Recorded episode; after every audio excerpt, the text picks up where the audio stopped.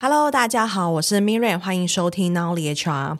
在节目中会邀请与人资相关的工作者来跟大家分享。那今天这集呢，一样是营运长特辑，我们邀请到腾势的营运长。那我们来分享一下腾势，它是算是个电商品牌，然后底下有很多可能大家常听到的一些电商品牌，举例像是毛孩时代，就是做宠物。狗狗、猫猫，OK，还有达摩本草，就是像这样子的一个电商品牌。那今天来宾是 Jason，你会说自己是腾势的营运长，还是说你会说品牌的营运长？就是那个名字，你会说腾势的营运长哦。OK，OK，好。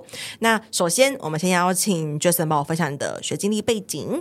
好，大家好，我是 Jason。然后学历的话，我大学是在清大念书，然后是念计量财经哦，也就是类似财经系啊。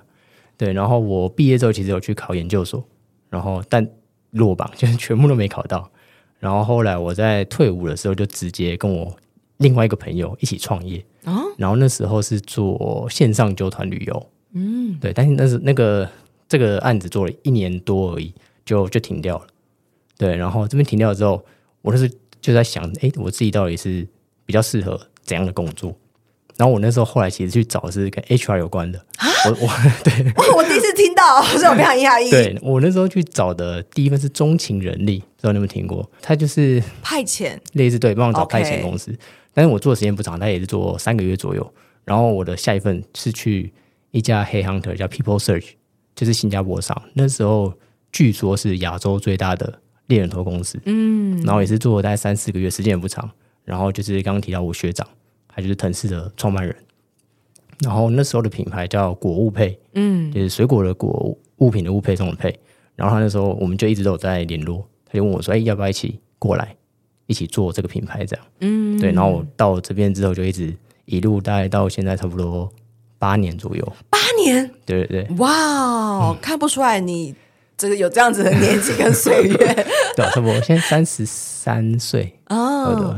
我第一次知道说，原来你刚出社会的时候，你有选择 HR 这个方向，对，蛮特别。是什么样子的原因会有这样子的，就是兴趣？对，因为我那时候自己在反思，我就觉得我对沟通或是观察人蛮有兴趣的啊。就我蛮有兴趣说，哎，我看这个人，我觉得他是怎么样，那来验证这件事，哎，到底是不是真的？哦，我对这个这件事是有兴趣的。所以我就去找招募、哦、的工作，这样。哇，对。那你有后来有发现为什么没有在 Hunter 这块产业继续待下去的原因吗？就是因为我学长问我之后，就又燃起了创业魂。哦、然后后来另外一个原因是，就我觉得，因为像创投在看公司的时候，不是很重要是看一个人人行不行，其实不是看题目。然后那时候我就觉得他这个人很可以跟，就是他是一个很有毅力，然后很坚持的人。所以也是因为这样，我就才离开 People Search，然后过去他那边这样。哦，对对对，哇！那当你过去的时候，你的角色是被定位在什么样子的一个范畴啊？其实就是营运，就是比较后勤营运的部分，包括那时候进去客服啊、出货，然后采购等等的，还有人资，像算薪水，然后找人之类，全部那时候一开始主要是我在弄这样。嗯，对，所以当时因为有提到说，其实你们刚进去的时候，你是你们的品牌叫做谷物配，然后后面还有延伸，像是达摩本草啊，跟盲孩时代。对，所以以这样子的角色来说，你们是跟代工厂合作，然后你们会去推出品牌，去塑造品牌。对，OK，好，那以这样子的商业模式来说，营运长的日常大概是哪一些工作内容呢？如果是分两个时期，第一个是谷物配时期。果物配其实就是有点像是刚刚讲的这些后勤的比较偏后勤的工作，嗯，然后后勤的补位，比如说做采购的人离职了，那你要去补采购的工作，哦，然后做呃客服的离职，然后去补客服工作，就是有点像补来补去，然后让每天的出货是可以正常出货。对，甚至那时候做采购的时候，也是需要去中南部拜访农民，要去跟他们进水果，要去跟他们玩弄。对，这是比较是果物配时期做的工作。那现在的话，因为刚刚提到我们有五个品牌，那其中一个就毛孩时代这个品牌，主要是我负责。主要是你负责？对，就是我们、哦、我们的模式有点像 PNG，就是有点像产品经理制。嗯，就是我们几个有合伙人，然后我们会负责几个品牌。嗯，然后毛孩时代是我在负责。对，然后毛孩时代其实就从零开始，比如说产品的设计，那时候我们用自己用 WordPress 加站，因为就是那时候想说让成本最小化，所以从架站，然后连 logo 设计，logo 设计就是我们直接在 Photoshop 打毛孩时代四个字，然后就上了，它就是那时候的 logo。对，所以在经营这个品牌从零开始的客服啊、商品页、官网等等，全部都是我们自己在弄这样。嗯，对对。哇，那我很好奇，就是。因为你刚刚说到说你们从国务配时期到后面，然后这八年的时间，那你们怎么去决定哪一个品牌是由哪一个合伙人负责？好，这是第一个问题。那第二个问题是什么原因让你选择了接或是创立毛孩时代这个品牌？就两个问题，第一个是 how 怎么去决定哦你接这个？那第二个是 why 你怎么会选择 take 这个品牌？对，其实。第一个问题啊，那时候我们第一个品牌是达摩本草，就是国配之后第一个品牌是达摩本草。然后那时候做的人是 Darren，就是我学长，主要是他在创办跟负责。那其实没有什么好的，我们那时候就是 因为新创公司就是你要想办法活下去嘛，他也没有一个什么原因，就我们觉得哎、欸，这个有机会，那就朝这个方向试试看。是，对，所以其实没有什么好，就是因为那时候刚好我们有认识一位。药师吧，我记得，然后他是有办法帮我们就对接一些代工厂跟原料的资源，嗯、所以我们就想到，哎，你可以试试看，然后就开始打磨本草这个品牌。那第一个品牌是他嘛，但理所当然，第二个品牌就是我。对，然后那时候，但我觉得这没有很理所当然呢，因为举例来说好了，就是达摩不想是第一个品牌嘛，嗯、所以它已经成熟了之后，其实。蛮有机会变成是营运长去做后面的营运，换言之，还是一样可以用，就是他来去创立新的品牌啊。所以我的好奇还是，那当时怎么不是他去来去创新的，然后你来接已经成熟的？呃，我们其实没有讨论过这件事，但是我们应该像我自己，我觉得这比较是个人层面，就我自己对自己了解，嗯、后来觉得自己其实是比较。喜欢这种从零到一，然后比较是前端的工作，哦、是对。那可能是像刚刚一开始提到的，比较后勤采购啊，或者是客服。当然一开始做这个品牌，这些这些事都有做，但是我觉得我自己比较擅长会是更前端的事情。哦，对，所以那时候猫还是在这个品牌就是我这边来负责这样。哇，那以现在来说，嗯、你呃担任品牌负责人跟担任营运长的时间分配大概长什么样子呢？大概九比一吧。哦，哪一个是 九？品牌是品牌是九，对，然后一的话，像现在我我也是还是会打电话招募，就是我们现在招募是几个人一起分工的做，是、嗯、对，然后可能每周会固定开会，就是决定一些讨论一些，比如说制度啊、公司制度、营运面的问题的，嗯，对，但是九成时间大概都是在毛孩时代这个品牌，OK，对，所以以毛孩时代来说，你就要负责它的行销啦、业绩啦、通路啦、产品研发等等等这些，就是所有品牌的细节。对对，这是一开始，但现现在那有其他同事一进来帮忙，一起负责这样。哦，对哇，那毛海时代是什么时候创立的？二零二零，所以大概三年的时间。所以你在腾势八年，前面有五年是 Pure 的营运长，然后后面三年是还有兼任品牌的负责人。对，OK，好。那我的好奇是在这个整个八年之间，你觉得营运长大概？他会需要哪一些能力？就是如果我们撇除品牌负责人的部分的话，单纯看你刚提到的可能后勤这些 support 的，他需要什么样子的能力呢？其实我那时候看到这个问题的时候，我第一个想法是，为什么我会变有营运长这个职称？其实是不是因为哎我什么地方多厉害，而是刚刚有跟 Mirren 有聊到，一开始我进来的时候，公司就只有他一个 跟我，所以那时候 C level 这个职称是，他就是哎你觉得你不错，那就给你。嗯，所以。这题我比较想要用另外一个角度来回答，是哎，怎么样的？我我自己个人觉得，怎么样工作者是是好的工作者，是优秀的。然后我想要分享两本书，就第一个是《高效能人士工作的七个习惯》，嗯，就是那史蒂芬·科维写的，他是美国的管理学大师。然后他里面有讲到七个习惯，那我随便举例几个，就比如说第一个是要事第一，然后或是以终为始等等。像以终为始也是我我自己觉得很重要的一件事，就是你在做每件事的时候。要去想它最终是怎么样，然后再往前推。比如说，假设我们在开发一支产品的时候，然后我会先去想这支产品它上市之后，它会在哪每一个通路呈现的样子是怎么样？嗯，比如它的包装、它的成分、它的定位，然后再往回推。诶，那我的成分我要找原料商，我要找谁？我的设计我要我要自己设计呢，还是我找设计师？嗯，然后再去往回推去看哦，那我们代工厂要找谁？对，所以就变以终为始，我觉得是每一个工作者都很重要的一件事。对，然后比如说药师第一，像药师第一，它的意思有点像是你怎么决定你每天的工作顺序？时间管理的部分，对，因为类似时间管理，就是比如说重要紧急，嗯，就大家比较常见那个象限，对对，因为用重要紧急来分的话，其实最重要的象限是第四象限，是重要不紧急，嗯，对，因为如果你的重要不紧急你没有处理好的话，它就变成重要紧急，对对，所以我觉得像它里面提到的七个习惯都是成为一个好的工作者，我觉得很重要的，嗯，对，然后这第一个书，然后想要分享第二本书是叫制胜心态。制胜心态，对，不知道 Miriam 有听过吗？有有有，红绿那个封面是红色跟绿色的样子。对对对对对。然后它里面的核心的概念是在讲成长型心态跟固定型心态。嗯，对。然后我觉得一个好的，不管是营运长或者说工作者，都要尽量让自己是维持在成长型心态。嗯，那什么是固定型心态？固定型心态的意思就是说，觉得自己的能力是固定的，不管我怎么努力，他都没有办法改变。嗯，那。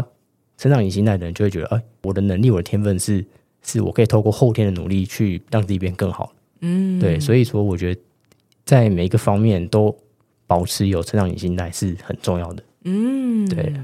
刚提到是对于好的工作者的一个描述。对，那好的工作者，因为营运长这个角色，毕竟他比较特殊，他可能管理的篇幅、管理的幅度很大，然后他可能对于整个公司的治理啊，他的责任跟他的就是受的挑战，也是跟一般工作者比较不一样的。所以我的好奇是在你这段期间，就是哪个面向是你遇到最大的挑战，然后这些挑战可能会显现出这个职位需要什么样子的能力。我们在国务配时期，就是我现在就分国务配时期跟后期这样。是国务配时期那时候，我们有遇到一个很大的挑战是，就我们那时候同事的离职率很高啊。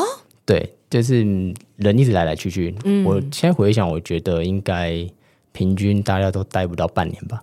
当然，当然是有很少数人是一直一路陪我们到现在，但大部分人可能是半年内左右就走了。是对，然后甚至。其实还有一个是，比如说你如果上网查腾势啊什么的，你其实也会查到一些我们在四五年前的一些副评在网络上。哇哦！对，然后那时候我觉得是一个蛮大的挑战，就是人的管理，对人的管理到底。但我们后来也是一直在检讨自己，就是因为凡事都是先从自己开始检讨嘛。嗯，就我自己觉得那时候遇到的问题是我们比较不知道怎么去沟通。举个例子啊，因为那时候就是创业在台湾很盛行嘛。那我们那时候也都会看一些国外的书，对。然后比如说像 Netflix，他们不是从那个零规则吗？对，零规则，自由跟责任嘛，就是无限的自由跟无限的责任。那我们就觉得，哎，那这一套是也可以用来我们自己用在台湾。但其实后来发现，很多美国的管理书，它其实是没办法适合东方文化的。没错，对，所以我们就是那时候在沟通上啊，在管理上就遇很多因为这样的问题，然后导致大家就是。可能不爽我们之类吧，所以就是离职率就很高。哇，对。后来我们就是在检讨，然后也因为这样，在最近的三年四年，也有在公司做一些，比如说一对一。嗯，我们以前是没有做一对一，可能是一对一，然后或者是每周的一些共读，我们会每周共读一本书，嗯，叫《矜持哲学》。对，然后一年会有一次的共识，像这样子很多的团建啊，更营造更多大家可以。共识或是沟通的机会，这样。嗯，对对对。那你觉得在当时那个挑战底下，就是你的角色，他大概需要什么样子的能力吗？才能去改善，或者是去解决、拯救这样子的挑战？其实有，因为像我们现在最近的四年、四年、五年，我们其实离职率非常低，跟以前是很大的一个差别。我觉得好像反而不是什么能力，而是特质。就像我们公司是很在意大家的价值观跟特质的，嗯、那我觉得心态开放这件事很重要。如果说我们在比如说四年前是一个心态很不开放的公司，我们觉得哦，我们就是这样做，那你喜欢的来，你不喜欢就走，那可能导致我们最近的这几年就没办法有这么大的变化啊。对，但我们是。我们自己也一直在学习啊，到底该怎么做，该怎么去带大家，该怎么去经营一间公司。嗯，对，那我觉得是心态比较开放的特质，所以才让我们可以慢慢的越变越好。这样，嗯，就像刚刚提到的成长型的思维，对对对对，嗯，所以是在这样子的状态底下，因为确实有些蛮多的企业主会觉得说啊，我公司就是这样子啊，你留了下来就留了下来，就变成是自成一格。对，但是反而是就算在你们当时的挑战底下，你们选择去调整自己的可能沟通模式或是管理的模式，然后来获得这么大的改善。嗯嗯，对，哇，像我们刚刚有提到，我们七月搬家，我们本来公司是在古亭站，嗯，然后搬到新庄，差很多，差很多。但是我们没有任何一个人因为这样离职。哇！我们现在公司差不多快三十个人，嗯，然后而且还有其中有三三位到五位同事是跟着公司搬家。啊，对，所以就是很难想象说，哎，那四年前。到底怎么了？对啊，到底怎么了？对啊，所以我们也是一直在学习，该到底该怎么做会是比较好。哇，那当时遇到这样子的离职，算离职潮吗？还是其实还是它不是一个潮，它就是陆陆续续都留不下来？对对，就是一直来一直来去来去，几个月半年，几个月半年就走的。嗯，嗯，那当时你们做的第一个 action 是什么？就是第一个 action 是求救吗？还是就是召开员工大会？第一个 action 是什么来去拯救这个议题？就我自己回头看，我觉得有两件事是影响蛮大。第一个就是刚刚讲到的一对一，嗯，因为一对一的时间是比较可以跟大家敞开心胸去去讲，不管工作上的事啊，或是生活上的事，嗯，或是对齐彼此的期待。就是我对这个职位有怎么样期待，跟你对公司有怎么样期待，我们可以透过这个时间去对齐，嗯。然后第二个是刚刚有说，我们每个礼拜会全公司一起共读一本书，叫《矜持哲学》。像我们公司是有六大价值观，就是真诚正直、谦卑朴实、感恩付出、持续学习、团队精神跟拥抱变化。哦，你刚才那个六个字是里面其实有两个，你知道吗？就是、嗯、你刚才那个六个应该是一二三四五六七八九十十一十二。哦，你说前前两个字后两个字，对对对，对。但是我们自己把它分六个。哦，那这六个价值观的来源也是这本书，就是应该说。精实哲学这这本书有点像是我们公司的圣经。嗯，我们每个礼拜会大家一起共读这本书，然后这四年来都同一本吗？没有，我们这个共读的时间确切时间我有点忘记，但可能三年之类的这样。哇，然后都，都是同一本，对，我们就念完，然后就重复念，念完重复念这样。酷哦！然后每个礼拜念的章节，大家再从这些章节去分享说，哎，在工作上或者生活上有没有类似的案例，也想要跟大家分享，或者是说，哎，谁在这方面做的很好，嗯，然后去跟大家分享出来。Wow. 那我觉得这两个，这个是比我们全公司的例会还要重要的一个时间，所以我自己回头看，我觉得这两件事是影响整个公司的文化跟气氛很重要的两个决定。嗯，对。那当时怎么会想要做这一件事情？就是你们一定是可能听了某个人的建议，或者看了某一本书，才开始有 OneOne 跟读书会这两个的想法。那时候，因为价值观一直对我们来讲，我们都觉得是很重要的。或者说我们在面试的时候看这个人特质，我们觉得是很重要。甚至我们公司在评分的时候，价值观的分数是比你的绩效还要高的哦。对，但我们一直没有之前啊，一直没有把一个这个东西具体化。嗯，可能就是哎，我觉得应该是这样。对，那好像也没有个什么契机导致我们开始做这件事。嗯，可能就是就是我学长跟我，我们都是蛮爱看书的人。那我们可能就是看了几本书之后，然后就觉得哎，精实哲学这个。理念是不错，然后稻盛和夫这个人，因为稻盛和夫在日本是被称作经营之圣，嗯，对，他有两间世界五百大公司都是他创立的，也是因为看到他这本书之后，然后才开始每周一次的这共读。哦，对哇哦，那以这个挑战来说，你们后来用了 OneOne，然后因为 OneOne 它其实也不是一件简单的事情。举例来说，他可能会需要了解到我要 OneOne 要谈多久啦，我要多久谈一次啦，或什么的。所以你们是如何去练习，或是如何去学习这一块的？公司有非常多 SOP，但是我们在一对一这件事是没有所谓的 SOP 的。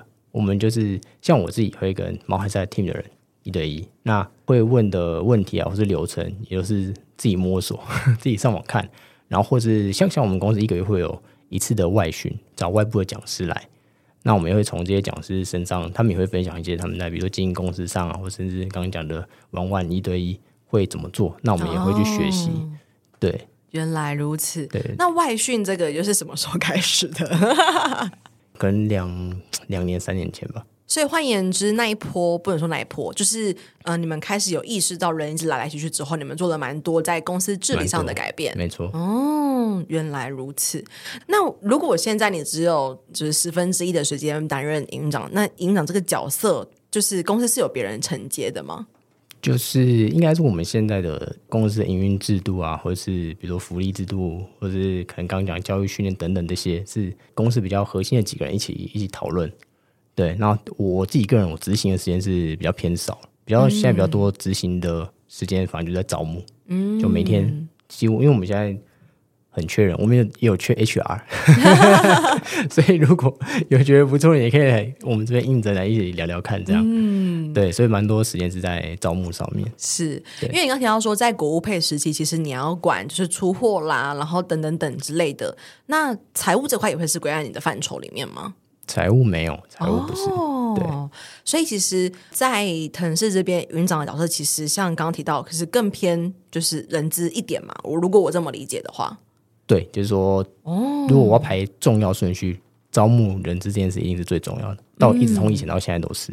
哇！就我们觉得找人这件事对公司来讲是那个优先顺序在最最前面的这样。嗯，嗯，如果这样子解释，我们可以换句话说，你现在十分之一的时间其实是扮演人资的角色。对对，原来如此，就是可能比较不会有很多其他的 support 的 function，像什么财务啦，或者是法律，或者说合约，或者是办公室行政、总务叭叭叭之类的。对，那些目前都是由，像我们今年找了。不少中高阶主管，那目前都是他们在主要在负责这样。哦，对，那你现在就是最后这一集的尾声，我还想要请 Jason，就是给未来想要迈入管理职或者他想要成为营运长的话，可以给他们一些建议吗？在这个部分，我想要切两个部分来说。第一个是组织，就是组织的话，我觉得身为管理者或是领导者，很重要的是。要为这个组织带来变化跟成长，因为人都不喜欢改变，所以我觉得领导人一定是要带改变那个人，这是组织面。那如果是人的话，我觉得在让你的同事可以持续的成长是很重要。像我自己现在就每天都很担心，哎，我带的人会不会有一天他觉得在这里学不到东西，没办法成长的时候，那有点像是我在浪费他时间。嗯，所以我觉得以组织跟人。这两个层面去看的话，大概会是这两件事。嗯、然后第三个是沟通，就是像刚刚讲，我们以前我以前在沟通的时候，可能蛮多时候是不讲原因，我就直接讲结果，说：“哎，这个应该这样做，这样做。”但其实后来发现，结果带原因是非常重要。嗯，对。像我之前有看到一本书，他说他们公司一些美国上市公司，他说他们公司最重要的原则是，你在交代一件事情的时候，一定要讲原因。如果你没有讲原因，甚至有可能因为这个理由被 fire 掉。嗯，对，所以我现在都会很有意识的提醒自己，在交代一件事或在沟通一件事的时候，一定要讲原因。嗯，对，所以我觉得这三个是我觉得很重要的一件事。这样有感受到沟通这件事情在腾势其实是一直有被改善的。嗯，对，认同认同。其实沟通是一辈子的课题啦，所以因此就是，还没有说为什么我跟我会认识 Jason，Jason 是因为他来上我的提问课。对。对，好，那下一集呢，我们会聊聊更多，就是诶，他从这八年公司从可能两三个人到现在三十个人，一定也面临了很多的挑战。因为刚才 Jason 有很谦逊的说，三十个人其实不算多，但是其实以中小型企业来说，三十个人就是一个嗯不小的规模了。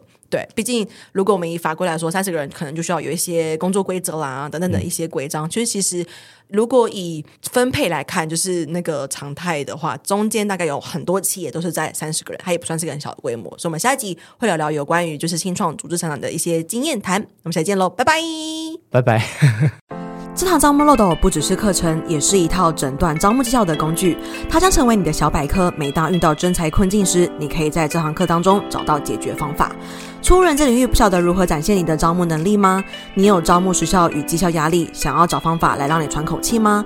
不晓得如何诊断招募困境，找不到突破点，想了解更多业界的新做法吗？不用花上万元请顾问，这堂课程让你轻松获得数据分析能力，自行诊断招募困境。有一次模板让你马上带入工作应用，有课堂作业，透过实际演练，实际发现你的问题。有真人咨询解惑你的学习盲点，有课后认证肯定你的学习成果，带你迈向加薪之路。